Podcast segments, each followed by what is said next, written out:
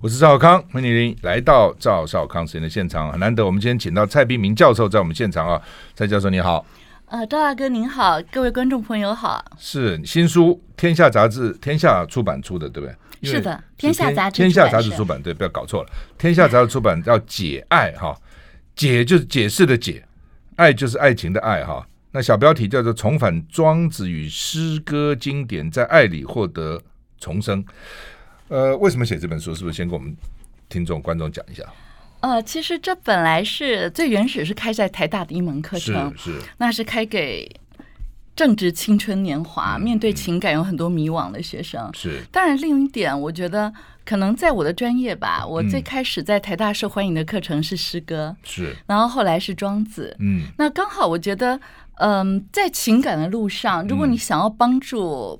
很多，不只是年轻人，是就所有在表达情感跟接收情感，希望能够更好的人，嗯其实我们都需要提高我们心灵的感受能力跟表达能力。是，可是如果就这个面向来讲，那千古没有比深情的诗人还要厉害的。嗯，所以我们就用诗歌做一个案例，是，就是古人是怎么样感受感情的。嗯，因为常常我们对很多人用一样的态度，有的人感受到这个善意，有的人感受不到。是，所以你透过这样一个一个案例的阅读，嗯你慢慢就会觉得不一样。嗯，很多的学生他可能才上了几个月的课，嗯他觉得以前他走在椰林大道，嗯，没有发现每一棵树的身高是不一样的，哦，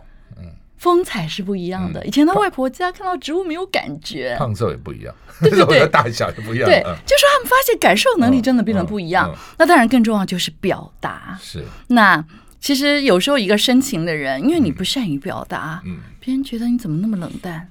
或是怎么说那么少话，是，不知道你的内内在的世界。那我觉得学习呃感受跟表达一旦提升以后。这个敏感度变高，其实这是很容易的，在诗歌的课程里。嗯，可是接下来可能会有下一个困扰，就是你变得多愁善感，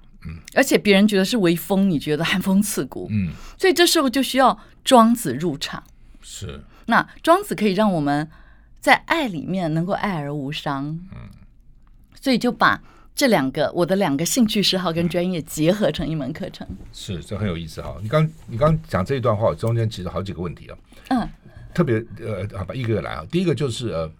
我们常常看小朋友哈、小孩哈、是我常常想说，到底该怎样啊？到底他应该是很敏感，嗯，哦，然后呢，能感受到大自然的美哦，嗯然后呃，适时的变化哈、那呃这样的人通常就多愁善感嘛哈、那到底好不好？还是应该是，哎呀，算了算了，不要那么敏感。啊、反正就是是粗枝大叶一点，这活得快乐一点哈、真的、嗯到底你觉得怎么样比较好？呃，我想嗯这一点，我们其实我们这本书里面有一句话，嗯就是其实我们都忘了一开头，人生的一切我们追求的都是幸福。嗯，那这个哈佛大学的实验室一个很有名的七十六年的研究计划，是七十六是年，有那么很长多哇嗯代的学者一起完成，发现人能够成功跟幸福。他讲的成功不是那种功成名嗯嗯就的成功，你赚大钱了，嗯做大对对官不对是这，样，就真的觉得自己最幸福的人，他们长达七十六年的研究，去问让人能幸福的关键到底是什么，结果答案很让人讶异，不是财富，嗯也不是名望，嗯是真爱。嗯就是因为爱而觉得幸福。那如果爱是我们幸福的关键，就刚刚赵大哥您问的，一个小孩怎么样好？嗯那如果别人对他的好，他感受不到，嗯比方说爹娘一样爱他，他感受不到，或大自然的爱，或社会黑夜里面还有星星跟月亮的闪亮，他必须看到。嗯所以我们当然要提升他的感受能力，他才感受得到呀。嗯，对，但是会不会又太就不要太过嘛哈？如果过的话，会不会也很痛苦这样？啊，所以只要庄子入场，他就不那、会。哦他就不会了，把装因为庄子可以让他既 深情又不为情所伤，不为情所因为累。常我常常讲，上帝是公平的嘛哈。嗯一个胖子哈，一个人胖，他将来可能死于心脏病；一个瘦子呢，他可能就胃病啊、哦，就是就是很紧张嘛哈。所以总是总是公平的啊、所以呃多愁善感很敏感很好，可能变成一个诗人，变成一个文学家哦。那如果他没有那么敏感，也许会过得快乐一点啊、没有那么烦恼啊、怎么都好吧啊、反反正要爱就就是了，要啊，爱、对，其实您刚刚讲的，我想多说一点。我小时候很瘦，哦，然后这胃样子肠不好，是然后多愁善感，哦， 就别人觉得，别人每次用林黛玉来譬喻我都很难过。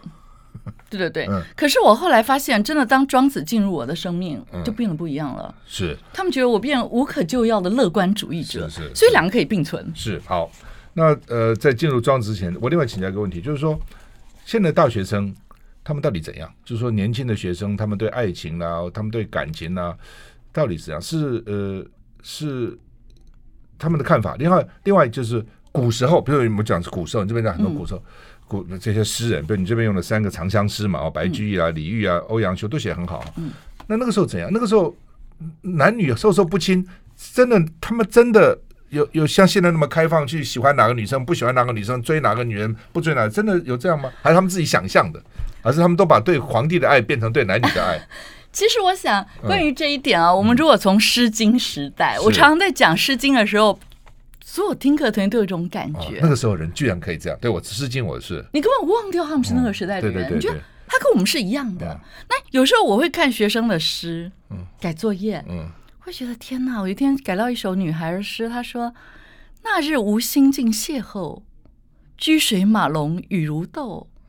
低头共伞竟无言，与子并肩已足够。”哎这我多年前一个女学生的诗，我读完之后觉得这不是《诗经》吗？嗯，很所以像嗯，其实人类的感情是共通的，嗯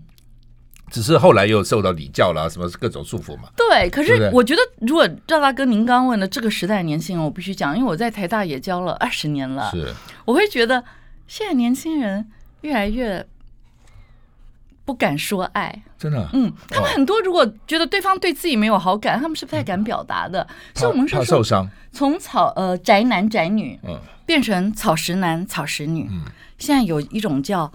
嗯佛系男佛系女，就几乎就是没有感情也可以活得好好的。嗯，是不是是不是因为网络啊太方便了等等之类的，他跟人之间有各种其他沟通的管道是怎样？我觉得跟现在整个世界局势、生活环境比较艰难，嗯嗯所以大家比较怯懦，是都有一点怕被伤害的，不太敢表达，缺乏这样的勇气，所以我才觉得提升感知能力跟表达能力非常重要。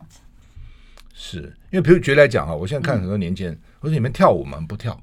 哎，奇怪啊。我说，以前我们大学 谈到舞会啊，等等啊，嗯对等对等舞对会，对然后音乐响起哈，他们现在不跳舞，那你们干嘛呢？呃，这很奇怪嘛哈！你看两个青年男女生在饭店吃饭，各玩各的手机，两个这边听说他们还用手机传，就很好笑了，不是这样吗？那这种是什么样的一个感感情的一个沟通啊交流呢？呃，也许也有像赵老刚哥讲的这一部分，就是可能比较不知道怎么开口，怎么面对面。那所以在这本书里面，其实呃，因为我找了一个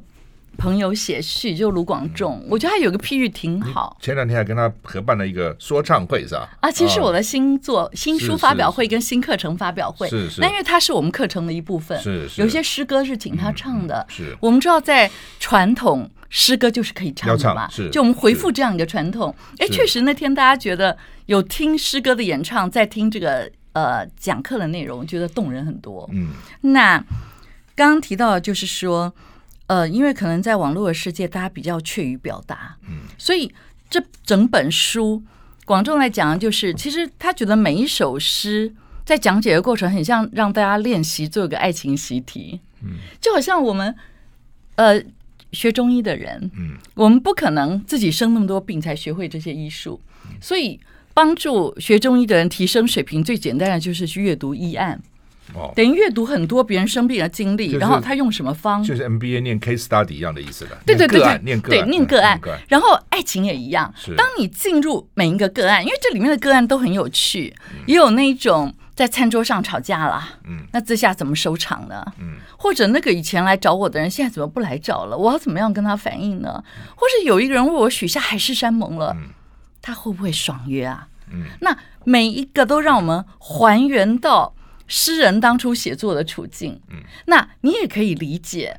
就是你自己。如果在这个处境，你会怎么应对？那可能诗人的处境后来是很伤心的，然后每一个 case 最后就会庄子入场，嗯，就告诉大家说：“哎呀，其实你遇到的状况，你只要怎么处理，这沟通就不会有问题了。”嗯那也援引了很多西方心理学的案例，嗯，就让我们知道说：“哦，原来发生冲突不是坏事，嗯是好事。”所以我觉得，当这整个节爱习题做完，你可能已经呃谈了一百场恋爱，嗯，实习恋爱实习，然后也知道怎么样的表达，怎么样的感受，感受爱的甜蜜跟温暖，然后怎么样让自己不受伤，嗯就可以一次学会这样。解爱，所以用庄子来解爱，其实从某个角度是这样，对是吧是的。休息一下再回来。 I like Ealing Sound. I like radio. 解爱啊，我们现在访问的是蔡碧明教授啊。那么《天下》杂志给他出的《解爱》啊，呃，庄子怎么解爱？那你这边前面引引的就是《长相思》嘛，我刚刚讲白居易、李煜、欧阳修，其实都写的很好哈、看到哇，觉得那那时候人这么那么那么浓的感情，那么深的感情，在这么几句话就几词就把它讲完了哈、那呃，那那庄子跟这些诗啊词啊，又怎么能够搭配在一起？你怎么跟学生来解释？呃，我想庄子有一句话很重要。嗯其实我想，我们如果今天是做投资，嗯我们知道什么时候一定要认赔杀出。是那其实感情也一样。嗯那庄子有一句话就讲了，他说：“不以好恶内伤其身。”我绝对不要因为太爱一个人或是太恨一个人而伤害到自己的身体。嗯那我就跟我的学生说：“哎，你们一开始谈恋爱了，嗯这句话就要抄着贴在你的手机边或贴在你嗯的寝室。时时时时对要记住。比嗯方说，有的人他可能觉得啊，明天是他生日，我熬夜帮他做一个礼物吧，这就违背了这句话了。嗯，身体对身体不好了。对对对啊尤其对方如果说啊，这个也没什么的时候，你就更生气了，这样。对，啊，然后很重要的是说，当你面对自己的时候，很多人一谈恋爱，他整个注意力都在对方身上。嗯，可是庄子是返本全真之学，嗯，他要我们回头关照自己。嗯，那关照自己这个学问，可能在竞争非常激烈的社会，我们常忽略。所以我觉得庄子就是让我们回头去看。呃，在古代，嗯，大家觉得最孝顺的对象就是爹娘，嗯，最钟爱的对象就是君王，嗯，或者即使在当代，嗯，可能很多有政治理想的人，或者他在意政治成嗯败的人，他注意也会在外面。可是庄子就提醒我们说，其实有个东西，有一个存在，你更需要效忠，更需要爱，他说那就是自己的心，嗯，所以他就在自视其亲跟自视其君，嗯，亲人跟君王，他又开了更重要一条路，就自把己心情照自顾己好。嗯那所以我就会觉得，一旦你有感情，这感情包括亲子，包括朋友，包括爱情。你就要比以前更爱惜自己的心声，为什么呢？因为你都希望对方跟你说“我爱你”啊，嗯可是如果你自己的心情跟身体没有爱好，嗯那你让对方这个“我爱你”怎么能说的由衷呢？嗯所以一旦在爱里面，我们就要实践庄子讲的“自视其心”。嗯那庄子又觉得我们的身体跟我们的心是连在一起的。嗯如果我们的心很轻松，嗯我们身体就可以形如槁木，很轻灵，就像晒干的木头，嗯而不是很沉重、潮湿的木头。那所以我就说，如果每一个人在一个情感关系里，你重视的，不管是亲子或爱情，每七天一次，跟上礼拜一样，每七天一次，你检视在这个情感关系中的自己。嗯我跟他在一起，我跟他，我这么在意他，我的心身状况在一个礼拜以来是提升了，还是更酸、更沉重、嗯、更搅扰？如果你每个礼拜都做这样一个检视，你就不会谈半年的恋爱，别人还以为你失恋了。嗯，因为你的颜色憔悴，形容枯槁。没有很没对有很没没有享受恋爱的欢愉。对对你的意思是对这样啊，那我觉得这是第一点，庄子带给我们的，就让你能爱的不累，嗯爱的不伤，而且这样才能够。其实，当你真的跟对方情感很好的时候，你也不希望对方憔悴嘛，嗯所以这是第一点、最重要的。不，有的人是不是故意希望看到折磨别人憔悴，觉得嗯很有成就感，这样是不是有这样的人？而呃这样的人就非常需要读《节爱》这 本书，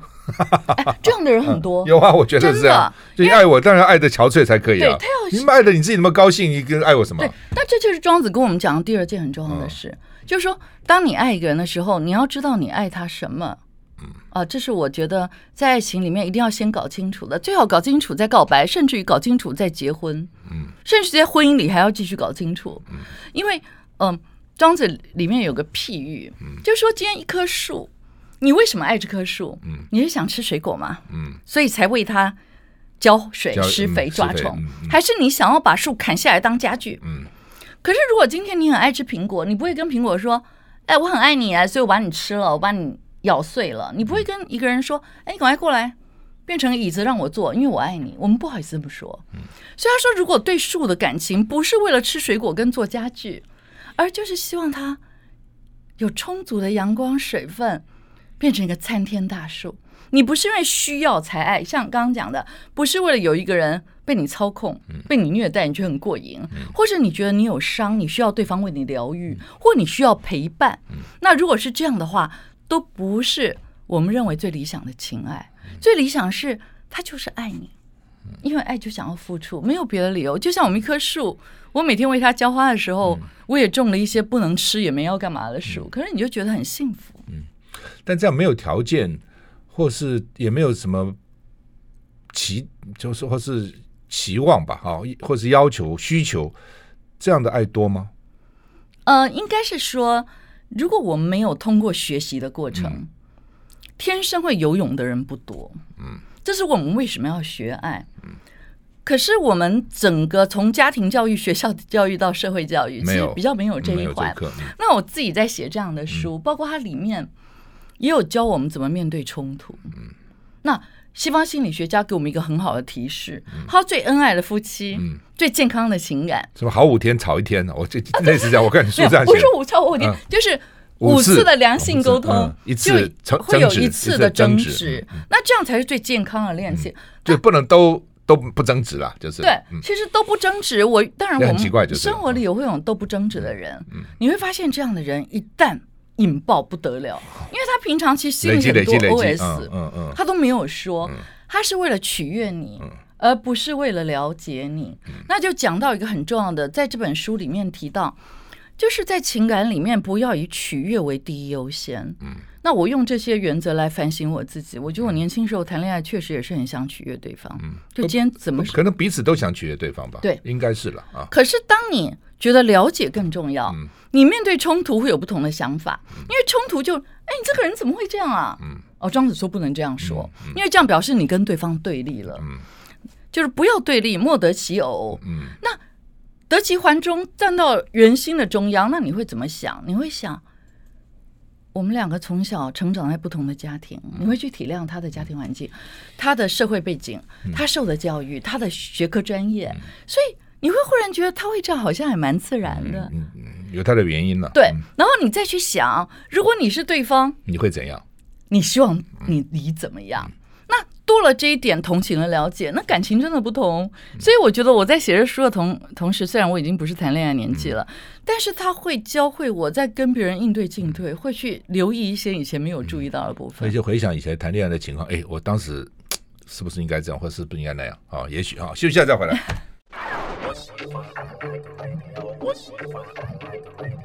我是赵少康，欢迎你回到赵少康时间的现场。我们现在访问的是蔡炳明教授，谈他的新书哈、解爱》哈、重返庄子与诗歌的经典，在爱里获得重生。庄子还教我们什么？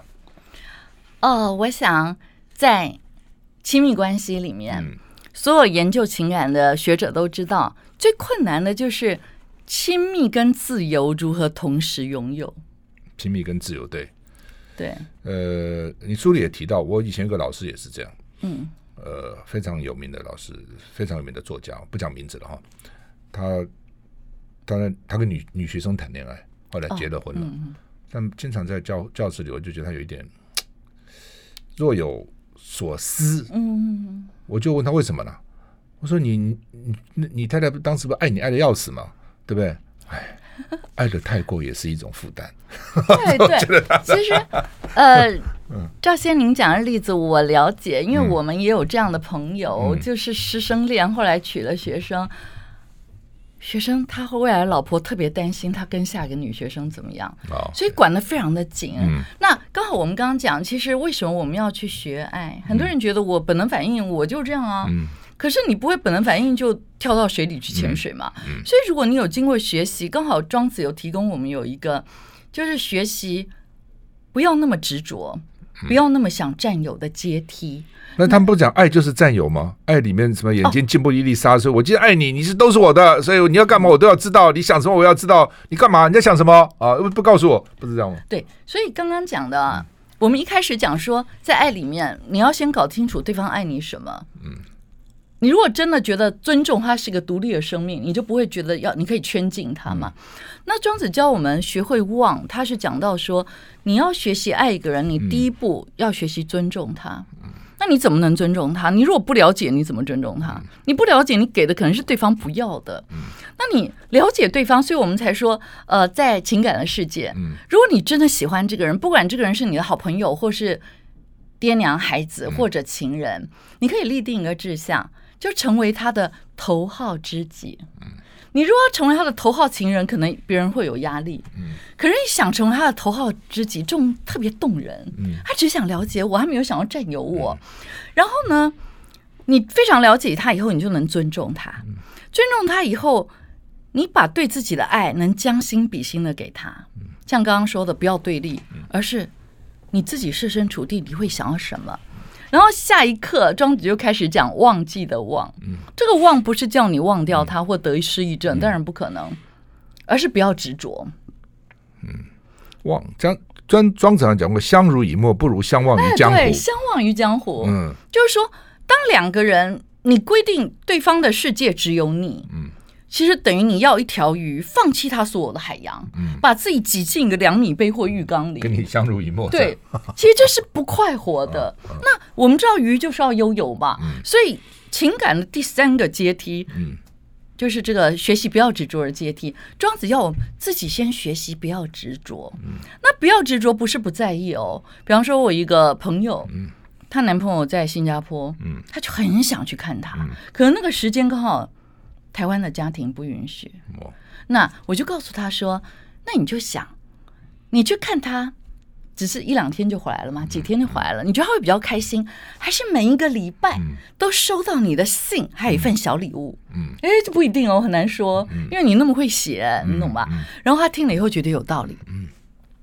可是你礼物准备了，东西也寄了。你就不要再挂心了，嗯你剩下的时间就要好好读书，好好工作。所以我该做的都做了，嗯就是。对对对，，所以嗯就这是一是种不执只是着爱情的，这很多事情都对是对这样对，就不执着不是比嗯求较求不尽爱，心，求其尽兴而已嘛。我对尽了，我尽了努力了就好了。对，然后再下一阶。那就是你要帮助爱你的对方，也不要执着。哎，这是很多人问题来了。这很不容易。他们说，哎，他的对象就喜欢偷看手机。嗯，偷看你的时候去挖很，那而要且呢，而且要搞不要不好给他还他怪看你说为什么你不执着了，还叫我不执 着，就是要执着，怎么办呢？啊，那当然，我是觉得，如果是两个人要一读起庄子一起嗯上这个解爱嗯的嗯课程是最好的。嗯那如果，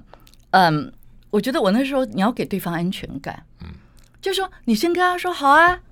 那我就先给你看或怎么样。但是如果你有很多不能给他看，那是另外的问题。不看还好，所以我这一书看里麻烦了啊。在书里面才讲啊，就在确认这个人到底合不合适你，嗯两个人想要的浓淡距离，嗯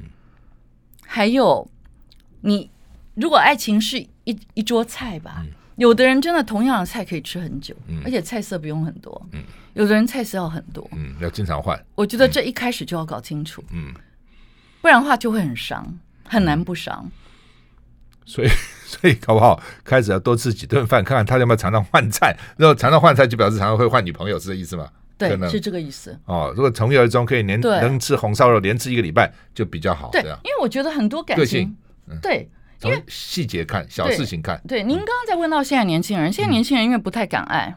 哦所以通常感觉来了，哎，难得有一个人告白了，嗯就接受了，哦，然后就觉得这个人一定很好，好什么？嗯我问了一个台大一个好漂亮的女孩，她有一天跟我说：“老师，我发现我动心了。我想说，这样个女生，什么样的男生让她那他动动心？心，结果一看，她讲的内容，还给我看照片，天哪！如果这样不是很多人吗？然后她就告诉我说：“我说这个人是，嗯特别善良，特别体贴也吗没有嗯哦，也不是。哦，老师有一天我们大家去外面就是学生的活动嘛，这个办新生或什么的，这男生忽然从他身后，嗯，一群人嬉闹，忽然抓住他耳朵，他那一刹那觉得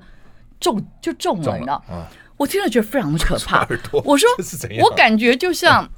可能你那天刚好有点微醺吧，或者嗯你心湖刚好寂寞了，然后有一片树叶就刚好撩到你，嗯你就觉得我有感觉了，嗯你就把那片树叶幻想成一棵树。所以我告诉学生，不要被一片树叶撩到，就觉得就是它了。嗯你要知道，就是一片树叶了。嗯，它就是一片树叶，还是一片树叶。对，然后嗯 你一定要回头看，这棵树是什么树种？嗯他喜欢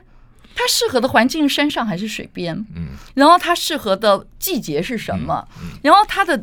土壤是什么？我觉得土壤就像一个人，你的根扎在哪里，就你的价值观。嗯你的价值观是功利的，还是是呃对世界希望做出贡献嗯的？是想要一时的快乐的，还是要长久的喜乐？嗯那你知道树根在哪里？还有一点，你要看这棵树的树荫有多大。嗯我有一次写一篇小小文章，看到台大的椰子树，嗯我就想台大毕业的学生不能像椰子树，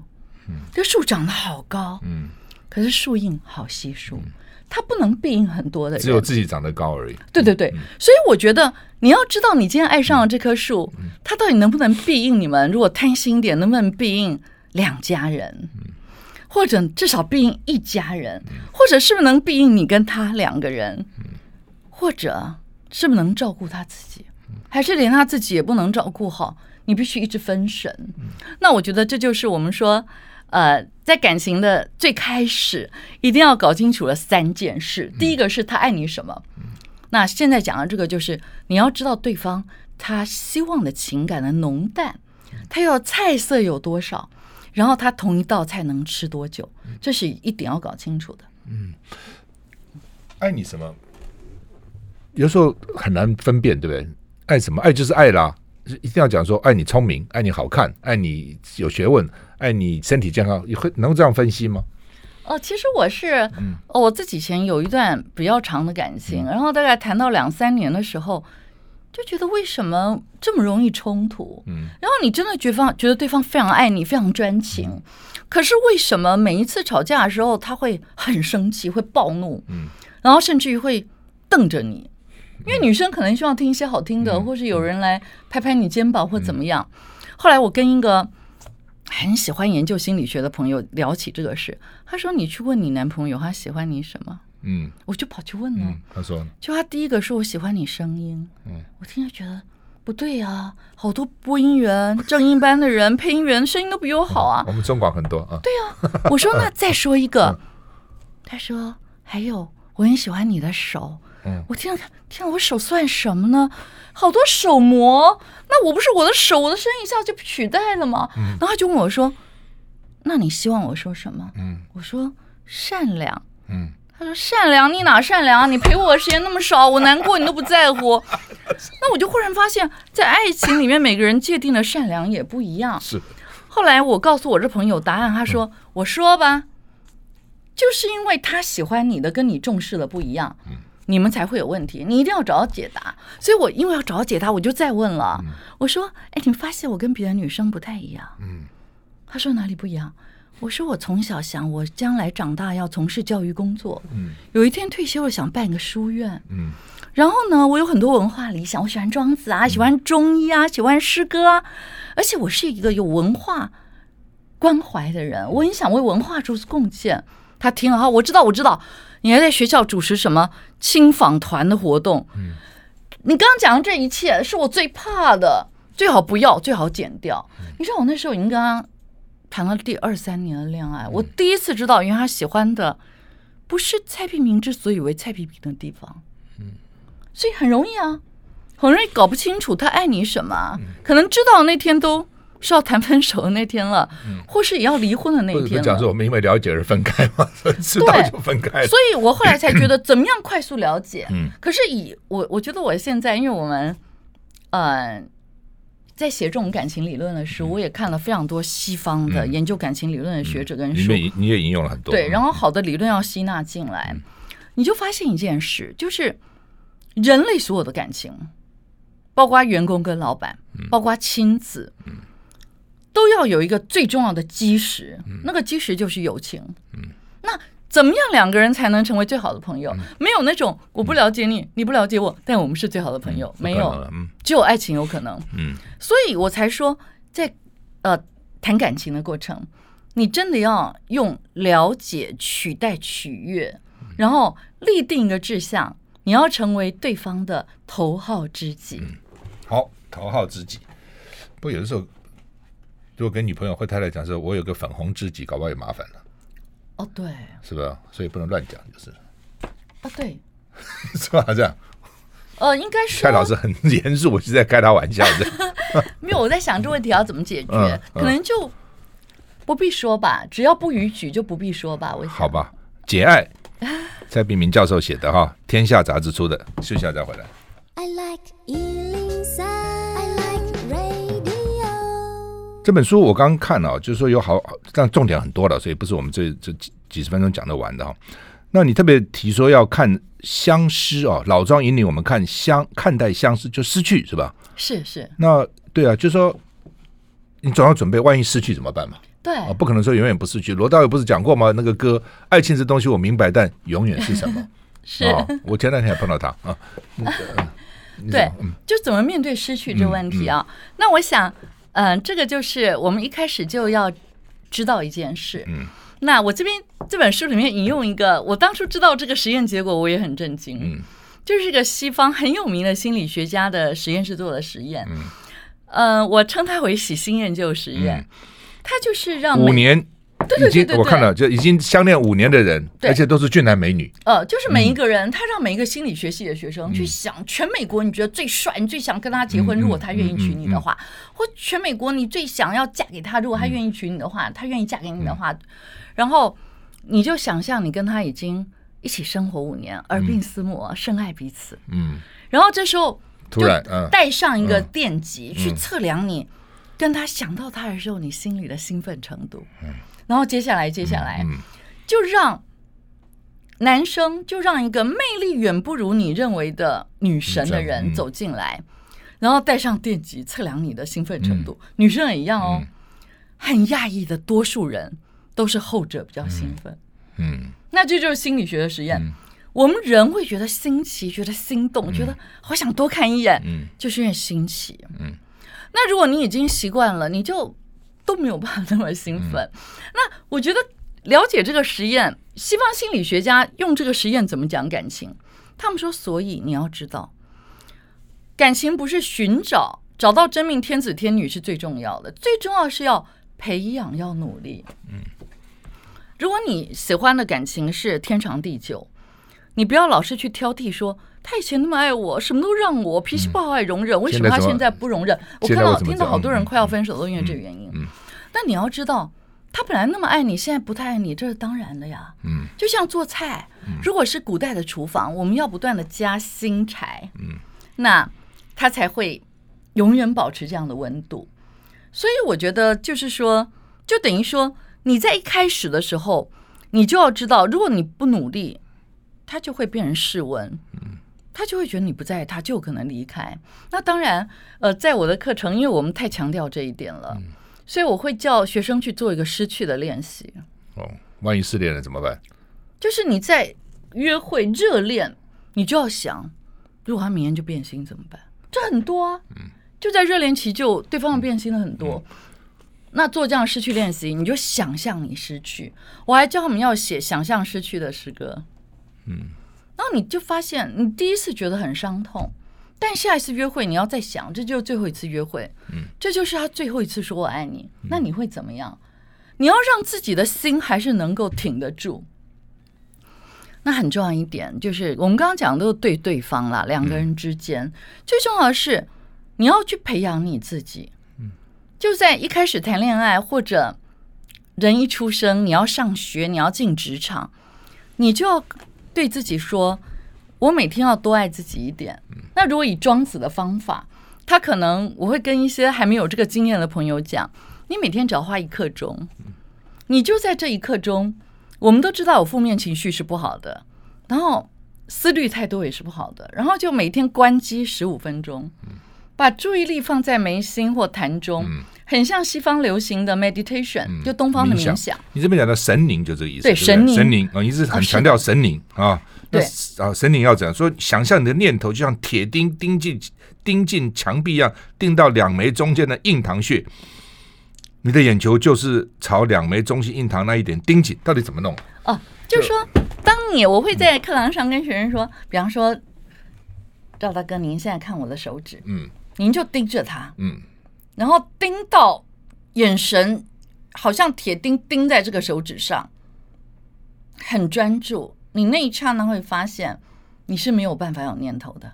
就因为注意力都集中在手指上面嗯对了。，如果你还那种念头，表示你不够集中，像铁钉。然后一样的感觉变成眼睛闭起来，嗯然后你做这样的练习。哎，我真的想好多象，想象，想象盯住一个东西，对还想象还是对一个东西盯在你印堂里。就是有，就是你的念头就盯在眉心印堂的地 OK，方。嗯，然后我以前曾经在学校让课堂学生做这个练习，我规定他们每天五分钟，嗯，然后你可以延长，也可以至少五分钟，做两个礼拜。结果有一个双鱼座的男子，我还记得他的样子，他后来跟我道谢，因为我本来不知道，他高中陷入一场很痛苦的恋情，嗯，没办法康复，也不能对外人诉说，所以我今天也不方便举例，虽然不说名字也不太好。可是他说很奇怪，因为我叫他们做这个冥呃神灵的时候，教他们是圆都以为经的，就庄子讲简单一点，就脊椎骨是打直的。嗯，好，教大家一个打直脊椎骨的技巧。你的坐骨好像用力的要往椅面去伸展，当你想要这样做，你发现你的腰不挺起来还不行，对不对？然后你的头有头发有一根线是把你拖到天花板的，然后你整个身体像一支牙膏，你的呃，这个坐在椅面上的骨头，它已经牙膏已经剪掉了，它是要往下冲的。然后头顶牙膏盖也打开了，所以你的腰牙膏就从腰这边挤，你会发现你的脚就一定会乖乖的放在地板，然后坐骨也会顶在这个椅面上，然后你的头会往上延伸，就是这个姿势。然后在这个姿势的情况下，你把你的注意力就放在两眉的中间的眉心，然后你闭眼睛或者你半开眼睛看着那一点，专注到完全没办法念头。好，每天做这样五分钟的练习。我刚刚讲的这个双鱼座的学生，我说双鱼座因为他特别多情嘛，嗯，他说老师，我这样练两个礼拜以后，嗯，我发现这个姿势居然改变我的心情跟想法。嗯，他说以前他觉得那个经验太痛苦了，简单讲，他为了一个女人而用功，为了一个女人而努力，为了女人而考上台大，可是最后那个人放手，他不敢，因为是不伦恋，嗯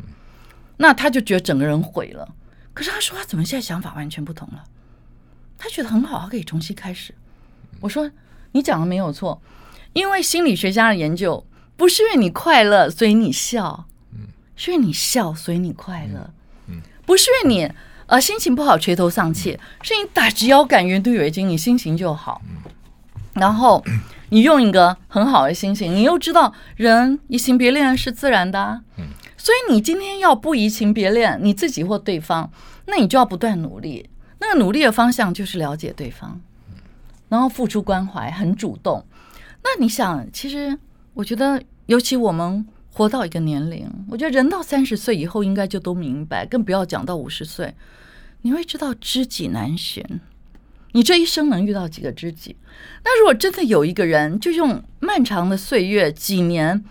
十年，甚至于更多年，不断的了解你，那你怎么会想跟他分开呢？好，那么《解爱》哈，那么蔡炳明教授的这个新书哈，《天下杂志》出的，休息一下再回来。我是赵康，欢迎回到赵少康实验的现场。我们现在访问的是蔡炳明教授的新书啊，谈解爱哈、爱怎么用庄子来解啊？爱实在是很复杂的哈、呃，有人追求一辈子哈、都可能不见得追求到。我记得罗曼·罗兰说过嘛，在这个世界上，爱人的不被爱，被爱的不爱人，而两者相爱又都有终有分离的一天，好像很很 sad 哈、那庄子就不是这样的，对不对？啊、哦，对，嗯，那我当然我觉得这样的书或者亲子天下拍这样的课程，嗯其实我有遇到真的很多在情感上遇到困难的学生，通常就是一个人陷下去了，另一个人还在暧昧，或者一个人陷下去了，另一个人要抽手，这嗯是最痛苦的。那一个学生他就在我下课时间跑来找我，问我他怎么办。嗯我说这不是我三言两语能跟你说。我说你要不要听一下那个？那是我在成品讲堂讲个课程，后来就是亲子天下把它后制成嗯是嗯呃蔡平明的《七堂庄子情感学》我说你有时间的话，你去好好听看那个看课嗯程。我非常讶异，嗯他第一次来找我的时候，他说：“老师，这人就是我的真命天女，我没有办法再爱上别人。嗯我说：“是吗？”嗯他说：“那这女生已经让他牵手了，也拥抱了，但是女生告诉他、你不是我男朋友，所以他非常痛苦。他说，那女生问他说，你还要在我旁边待多久？我会不会浪费你的青春？那我说你真的很爱他吗？他说对我很爱他。老师，我应该怎么回答？我说你告诉他两点，你没有想要占有他，你只想成为他的一生知己。他问你愿意耗多久，你说如果真要给个时间，那就是一万年。嗯艾哎说老师这两句话太动人了，你让我又保住了一段时间。嗯可是那个课程他看到第三堂而已，嗯，他又来找我，啊老师，我不知道为什么我看了那课以后，觉得这女孩不是我的真命天女，变得这么快，她非常不嗯适合我，嗯，所以我打算要离开了。谢谢你，嗯嗯我说这么快就醒了，那效果太好了。嗯嗯我要讲的是说搞不好女生不要给他离开了怎么办？还好你，不是说一万年吗？啊那女生只是想说她怎么忽然不见 了。好吧可是我要讲的是说，我们都以为有一种能力，我们天生就有，嗯，包括我们要怎么做、怎么站，嗯我们要有多少的活动，我们后来发现它是需要学习的，嗯，我们怎么吃饭好也是需要学习嗯的，其实爱情也是，我们先面对这件事，我们不要直接去面对现在离婚率全世界有多高，嗯然后遇到两情相悦的人有多少？因为在西方正向心理学就告诉我们，我们不要只看失败的例子，我们不要走向失败，不要在意失败，我们要去找最成功的典范，去研究为什么。那我想《节爱》这本书就是把结合了中国庄子的智慧，还有西方心理学家给我们的很多实验，让我们知道人原来是可以透过不断的了解，所以那个西方心理学家也做了一个我觉得很惊人的研究结果。他们去找那个非常恩爱一辈子的夫妻，然后问他们一生最快乐的亲密关系，甚至他讲的是最亲密的行为，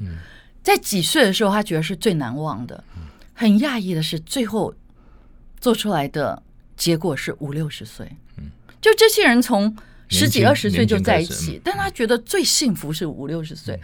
为什么？因为了解一个人真的很难，嗯所以你不要觉得说我立定志向成为你的头号知己，其实这是一个很，我觉得是比说我爱你，我要爱你一辈子还要深刻的许诺。嗯而如果你真的对一个人，不管是这个人曾经给你的爱，或者曾经给你的恩惠，因为我们讲的不只是爱情，还有亲子关系。你真的觉得很爱他，你真的立定志向要跟他成为头号知己，你们感情就只会越来越好。我做这样的研究之后，我发现我以前有时候心里想，好像应该跟我妈妈联络一下，嗯就想，哎呀，今天这个做完就可以跟家里打电话。我现在不一样了，你做这样的研究，你会马上立刻打嗯放下笔，马上打，因为你对于怎么样去让爱一个人，你有了不同的想法，你会更主动、更积极。然后，如果对方不开心，你不会觉得你怎么又不开心了，你会觉得我该添柴了，我今天忘了添柴，我要多付出一点。我觉得这个心是完全不一样的。好，那么